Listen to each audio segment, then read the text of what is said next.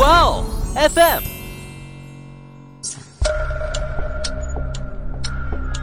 事件众说纷纭，案情扑朔迷离。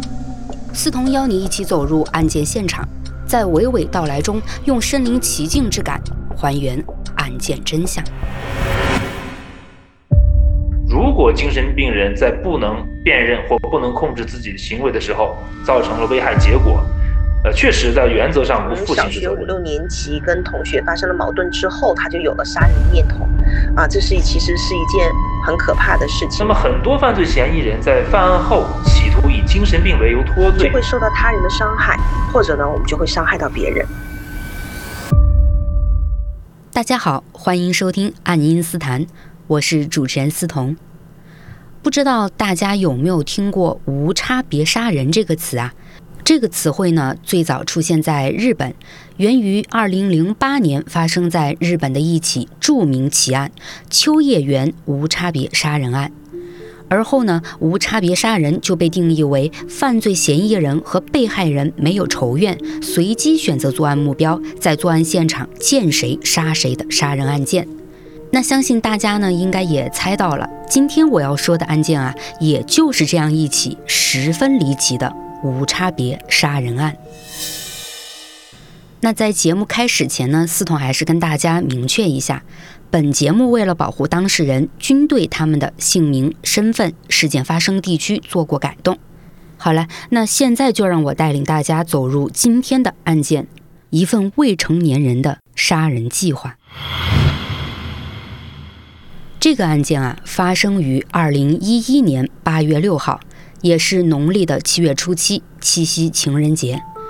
相信大家呢都知道，在这一天啊，不管你走到哪里，人都非常的多。特别是商场这个地方，因为提供了吃饭、逛街、看电影的一条龙服务嘛，所以呢也就深受年轻人的青睐。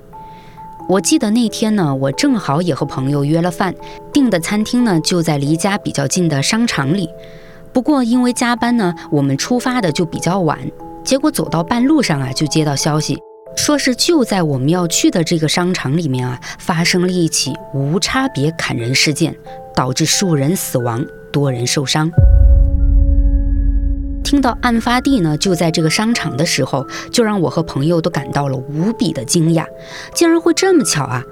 由于当时呢，我们已经离商场不远了，出于职业性呢，我们就直奔案发现场，想要第一时间了解现场的情况。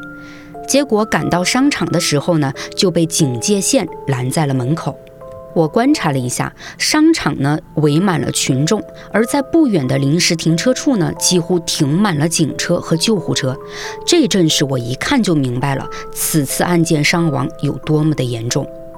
果然啊，没过多久，我们就看到许多医护人员抬着担架呢，从商场里陆续出来。远远看去，担架上的人无一例外都血迹斑斑，但具体的伤势情况一时半会儿呢还看不出来。但见到这个情形啊，我还抱着一丝庆幸，或许呢大家都只是受伤，没有更加严重的情况。可现实呢是残酷的。等伤者运送完毕后，陆续被抬出来的便是盖上白布的死者，足足有五个人。这一刻呀，我和朋友都感到了害怕，因为如果当天我们没有加班，很有可能案发的时候我们就在现场，甚至呢还可能是受害人之一。尽管内心有些后怕，但作为一名记者，我还是强打起了精神，希望从现场能得到关于凶手的消息。很快呢，我便从围观群众当中找到了案发当时的目击者，得知了当时的情形。哎呦，也不知道为什么嘛，就一个年轻人忽然就冲到人群中乱砍，好吓人哦！就是，今天商场里人又多又很吵，一开始我都没反应过来，听到有人在喊。还以为是商场搞什么活动呢，正想挤过去，就看见一个男的拿着把长刀在砍人，而且是逮着谁就砍谁，像疯了一样。据现场的目击群众透露呢，案发现场就在商场一楼的中庭位置，因为当天既是情人节又是周末嘛，所以呢，有一些商家呢就在中庭处摆摊搞活动，当时呢就吸引了很多的人。大约是下午五点半左右。嗯，也差不多是到了那个饭点的时候吧，人呢就更多了。而也就在这个时候啊，一个二十岁左右的男人拿着长刀突然冲进人群，见人就砍，不管男女老少，都是他下手的目标。商场里顿时陷入混乱，尖叫声、惊慌奔跑声乱成一片。许多人呢还没来得及逃离商场，就被凶手砍倒了。眼看伤亡的人是越来越多，人群中呢几个身材高大、壮硕的市民便开始联手反抗。闻讯赶来的保安呢也加入了战局，大家拿起搞活动的椅子、架子，把他们作为工具，很快呢也就将凶手打倒、制服了。不久之后啊，警方赶到案发现场，将凶手逮捕。根据目击者的描述呢，很显然这是一起典型的无差别杀人事件。由于此案第一时间抓获了凶手，警方呢很快便通报了案件情况。除了当场死亡的五人之外呢，还有另外两名受害人因伤势过重，在送医途中不治身亡了。因此啊，案件最终造成七人死亡，三十四人轻重伤。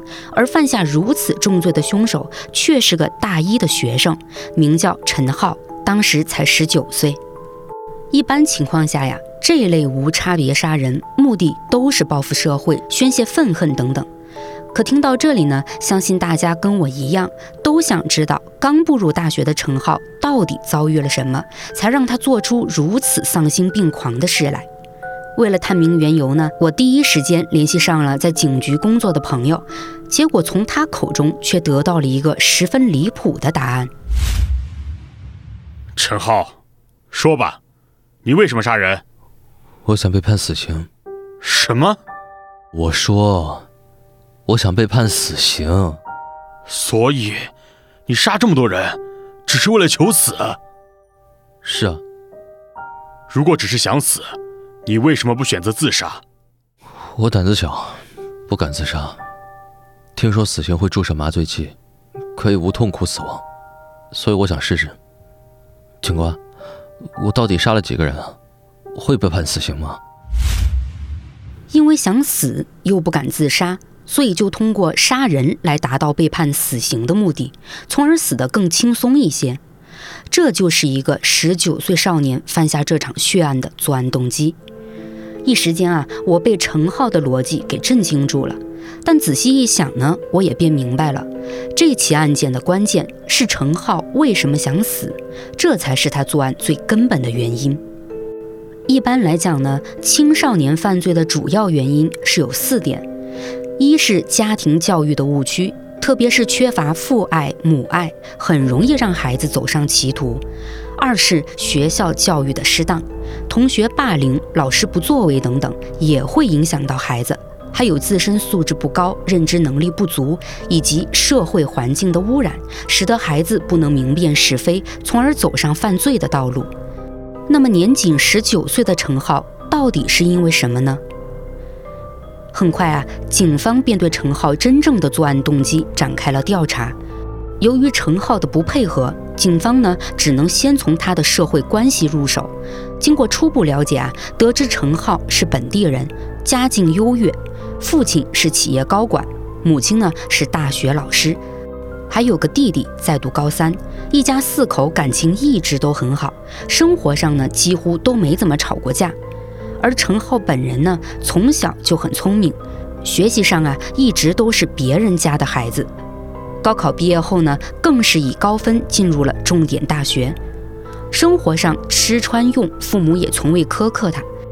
据陈浩弟弟说呢，陈浩平日里除了爱玩电子游戏，也就没什么不良嗜好了。直到案发前啊，陈浩没有犯罪前科，没有吸毒记录，更加没有精神病就医记录。那调查到这里呢，所有人都更加疑惑了：如此优秀的人，为什么会想死呢？在案发后的第三天，一个名叫葛天的人给出了一个答案。葛天，你刚刚说案发当天中午，你和陈浩相约在商场隔壁那条街上吃午饭，只是为了聊游戏？啊，是是的。你们聊的是什么游戏？是一款刚出的枪战游戏。那天我和陈浩约着吃饭，也只是想聊聊游戏战术，好以最快的速度通关。啊，呃，警察叔叔，真的，陈浩杀人真的跟我没关系，你你得相信我啊。有没有关系？我们会调查清楚的。你先回答问题。当时你是几点走的？我记得吃完饭我们还坐了会儿，大概三点左右吧。具体时间，我我实在记不清了。你离开之前，你觉得陈浩和往常相比有什么不对劲儿的地方吗？比如情绪激动，或者说话偏激之类的？没有啊，就跟平时一样。嗯，说实话，警察叔叔，虽然我和陈浩是大学同学，但我俩不同年级、不同专业，认识的时间不超过半年。还是今年三月份组织文学社招新的时候，我才认识的他。后面发现他也喜欢电子游戏，我俩才熟悉起来的，经常约着打打游戏，交流交流通关经验，仅此而已。所以，除非他是游戏水平突然从大神变成菜鸡，否则我也看不出他有啥不同啊。难道你们除了游戏就没聊点其他的吗？呃，顶多在打游戏的时候。吐槽一下专业老师考核太严，或者是痛批室友乱丢垃圾，一些鸡毛蒜皮的事儿，反正都是一些小事儿。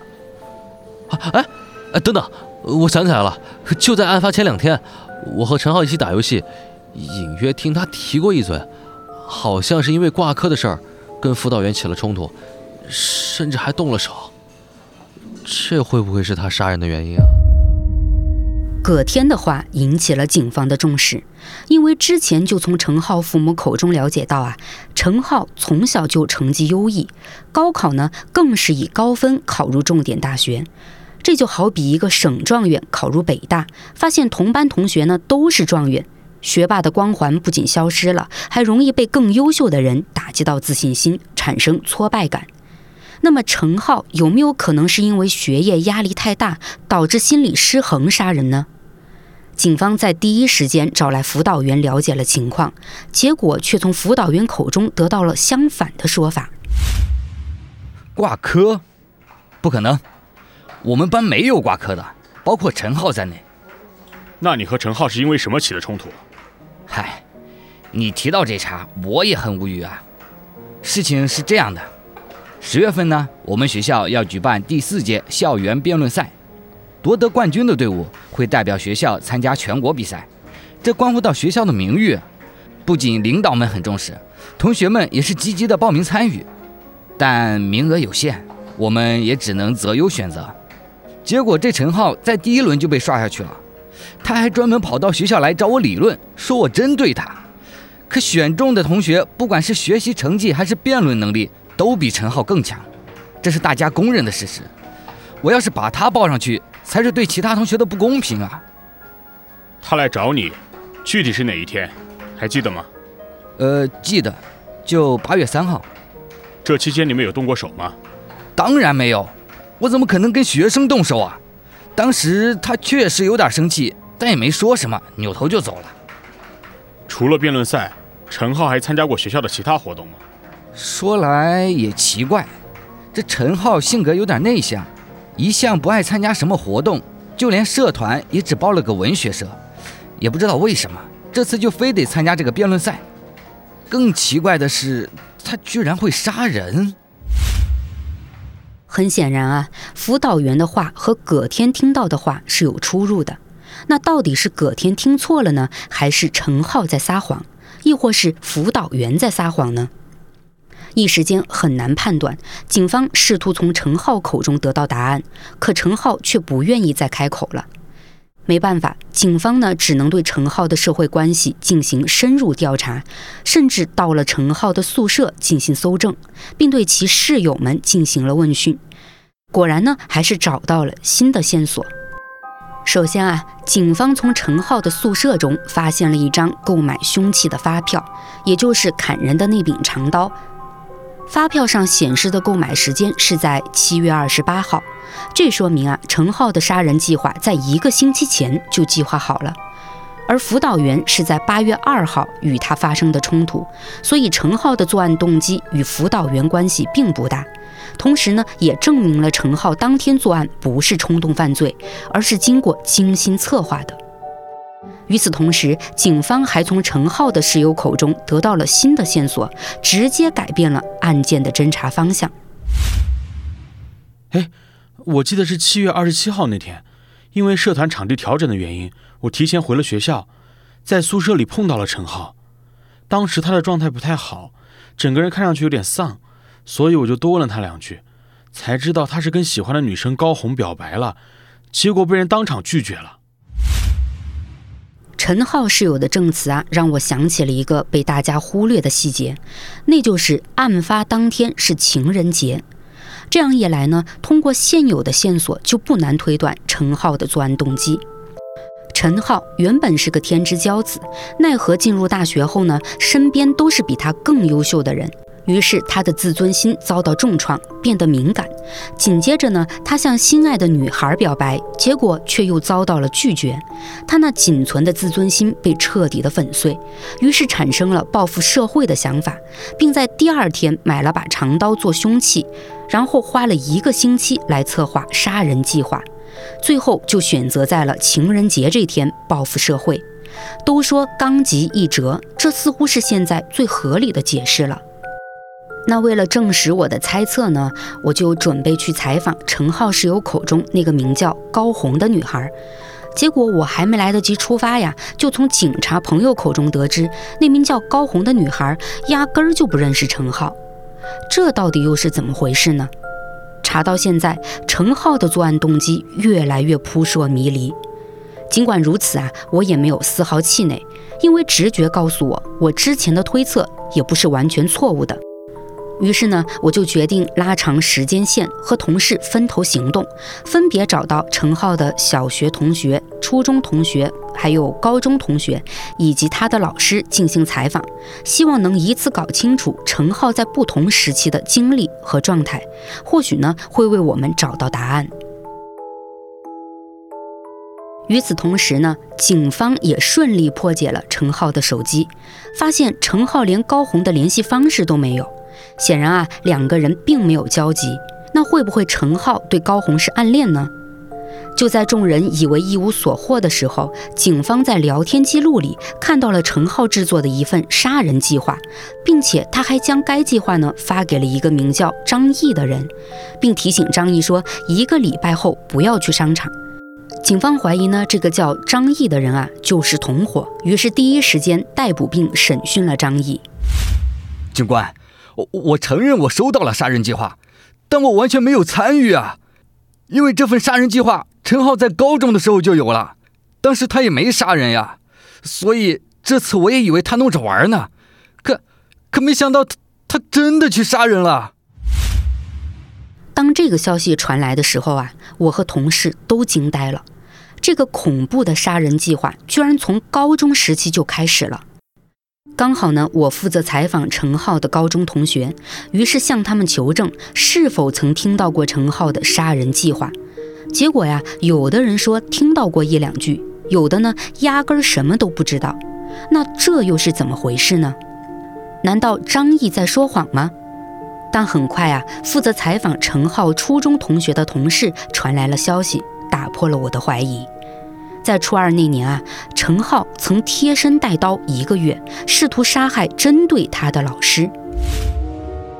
陈浩的学习成绩一直都很好，几乎每次考试都是全班第一，所以老师们都很喜欢他。特别是班主任李老师对他期望很高，也对他管得最严。结果他却在私下里跟我们说，李老师针对他，总有一天会杀了李老师。当时我们觉得都是气话。没想到他还真敢带刀来，不过后来被老师发现就没收了，甚至还被请了家长。听到这里呢，我不禁吓出一身冷汗。难道陈浩的杀人想法不是在高中萌生的，而是在初中时期就有了？不知道为什么，就在那个时候，我又有一种直觉，我觉得事情啊还没完。不过此刻呢，我也顾不上什么直觉了，而是马不停蹄地去采访了陈浩的小学老师和同学。果然呢，获得了重要信息。小学那会儿啊，我跟陈浩算是关系最好的了，但那时候毕竟小嘛，很多事情都没细想。现在想来啊，真的是细思极恐。比如五年级那回吧，陈浩上课开小差，影响到了同桌的女同学，那个女同学啊就报告给了老师，就因为这件事情啊，他当着我的面发誓，今后一定会杀掉这个女同学。还有六年级那次，好像是我们玩游戏分组还是什么来着，哎，具体的我忘了啊，就记得陈浩落单了。当时他就认定是负责分组的班长在故意针对他，他也说以后要杀了他，但那个时候谁当回事儿啊？与此同时呢，警方从陈浩的手机里顺藤摸瓜找到了陈浩的博客。据张毅回忆说呀，陈浩曾说过，高中是他最不想杀人的时候。因为高中时期的班主任管教不严，同学们的压力呢也不大，所以呢，陈浩才有了像张毅这样的好朋友。可尽管如此呀，陈浩依旧没有放弃他的杀人计划，他继续怀揣着这个想法，并把它记录到了博客上。从高一开始呢，陈浩就在自己的博客上写文章，内容呢大多与他的杀人誓言有关。比如啊，小学的时候得罪他的女班长和女同桌，他在一篇名为《源头》的文章里记录了当时的内心想法。文章呢是这么写的：当时的我真的是恨透了那两个人，我发誓长大后一定要杀了他们。而另外呢，还有一篇名为《恨》的博文，陈浩在里面如此写道：梦境里我曾杀你千百遍。用刀砍，用枪射击，从头到尾让你的惨叫响彻天际。哦，我真开心。诸如此类的文章竟然高达了数十篇，全是陈浩在高中时期写下的。可明明都是一些小事，居然会在陈浩心里记恨十年之久。长年累月下来啊，让他的杀人欲望达到了顶峰。所以说，压死骆驼的不是最后一根稻草。而是每一个稻草。很多人得知了陈浩的所作所为后呢，第一反应都认为啊，陈浩有精神病。后来呢，鉴定专家对其进行了精神鉴定和评估，得出的结论是呢，陈浩并未达到针对标准的神经病，但却标记了陈浩两个人格特质，那就是自恋以及反社会。反社会最典型的特征呢，就是没有同理心，而自恋的表现则是过度渴望别人的认可、称赞。他将杀人当作誓言，因此他一定要实现，不然他就不能相信自己。所以归根究底啊，陈浩不是没有自杀的勇气，而是如果就这样自杀了，他只会觉得自己是个失败者。无法满足他的自恋需求，而杀人则满足了内心深处最重要的两个需求，一个呢是做大事的自恋，一个就是毁掉自己。后来呢，我从朋友那里得知了警察最后审讯陈浩的情形，也证实了这两点。陈浩，你后悔过吗？不，我不后悔，相反，我圆梦了，感觉很轻松。难道你就没有想过跟受害者家属道歉吗？我没做错，为何要道歉？如果你的父母当时就在现场，你会停手吗？不，我照杀不误。陈浩冷血的言语以及丝毫没有悔改之意的态度，让所有人都很震惊。很快呢，案件尘埃落定，陈浩依法被判处了死刑，并在宣判后的二十一天后执行了枪决。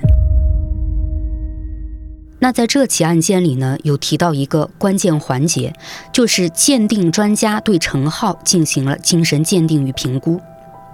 众所周知呢，完全丧失民事行为能力的精神病患者呀，是可以免于刑罚的。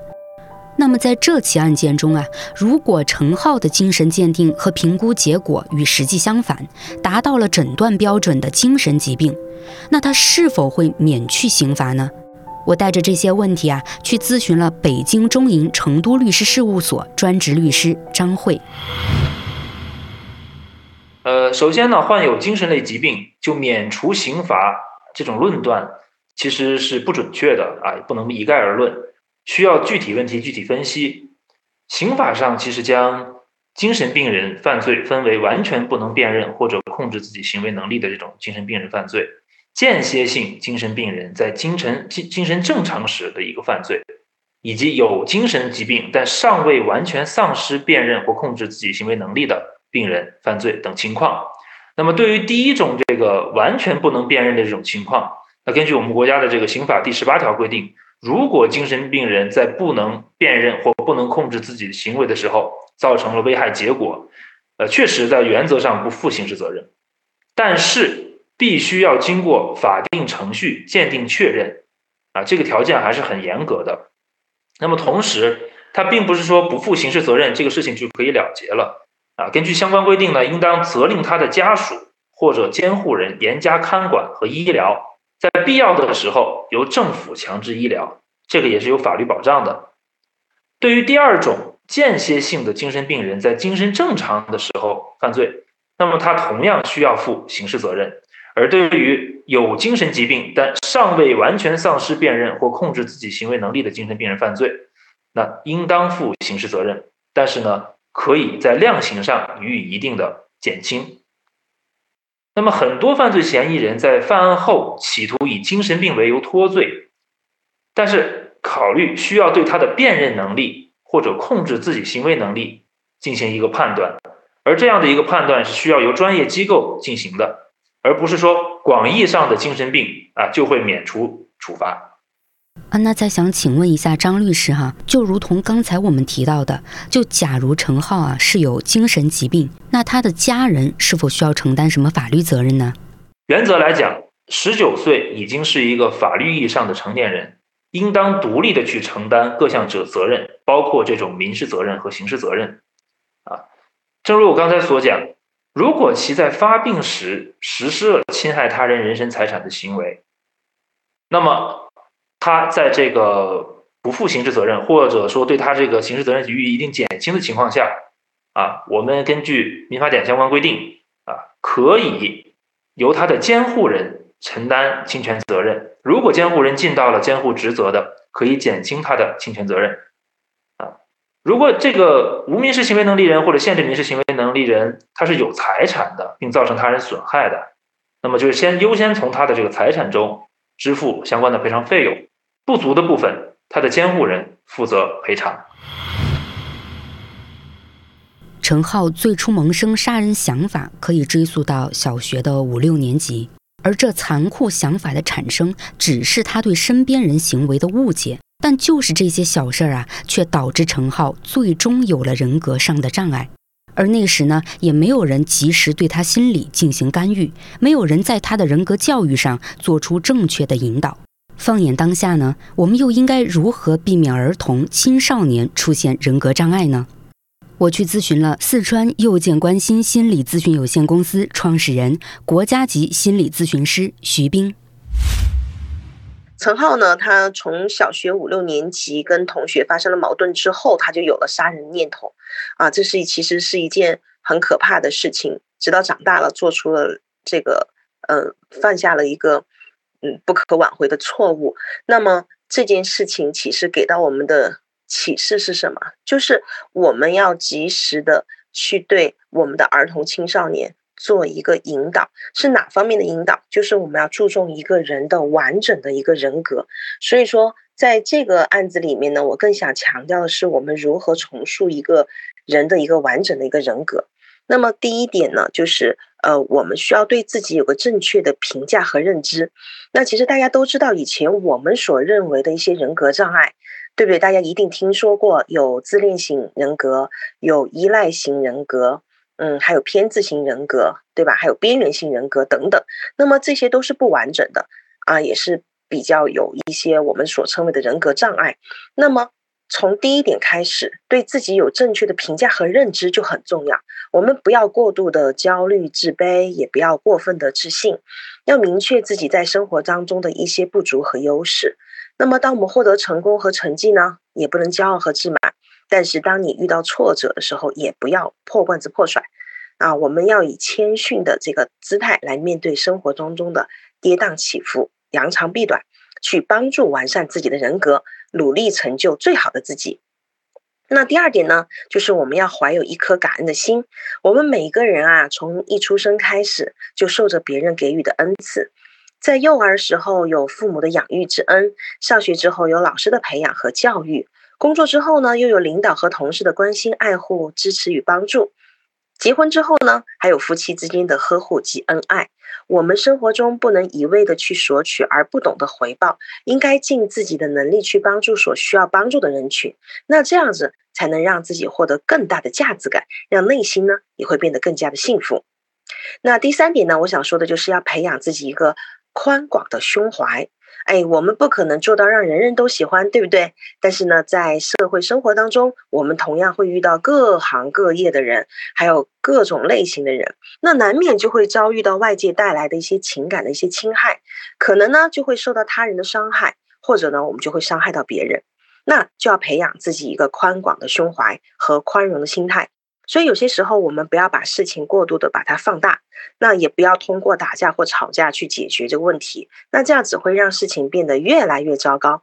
不妨呢，我们坐下来，心平气和的去交流，只有这样才能去解决个问题。那第四个呢，就是要不断的去磨练自己了。嗯，我们经常出生时候，我们可能有贫穷也，有富有，但是在这人的一生当中啊，难免我们都会遇到一些挫折和打击。那在每一次的挫折当中呢，我们应该要做到的就是总结好经验，不要怨天尤人、杞人忧天，把握好每一次的失败和挫折，让内心变得更强大，提高自己的抗挫折能力。以上就是我对大家的一个建议：怎么样去塑造一个完整的人格？陈浩死了，相信很多人呢都会拍手叫好，毕竟啊，他杀了那么多无辜的人。可是我却没有感到开心，因为我始终相信呢，人性本善。程浩的内心也有他善良的一面。他与弟弟呢情感深厚，因为弟弟能理解他，他也有朋友，甚至还在作案前呢提醒朋友，下个星期不要去商场。这说明他不愿意伤害他在意的人。我说这些呢，也不是在为程浩开脱，只是替他感到惋惜。从小到大呀，他都以一种更具侵略性的方式来对抗他自以为的敌意。尽管在旁人的眼中呢，这都不是真的，但在陈浩的心里，那都是赤裸裸的伤害。所以在他的认知当中，他所做的一切都是在自保，这是认知上的一种偏差。而正是因为这些认知偏差，才让他走上了犯罪的道路。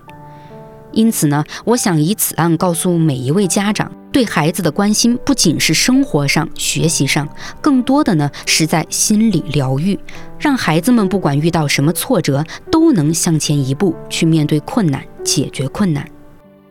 今天的案件呢，就讲述到这了。感谢你订阅本档案件纪实类播客节目《爱因斯坦》，让我们在节目中一起走入案件现场，用身临其境之感领略案件真相。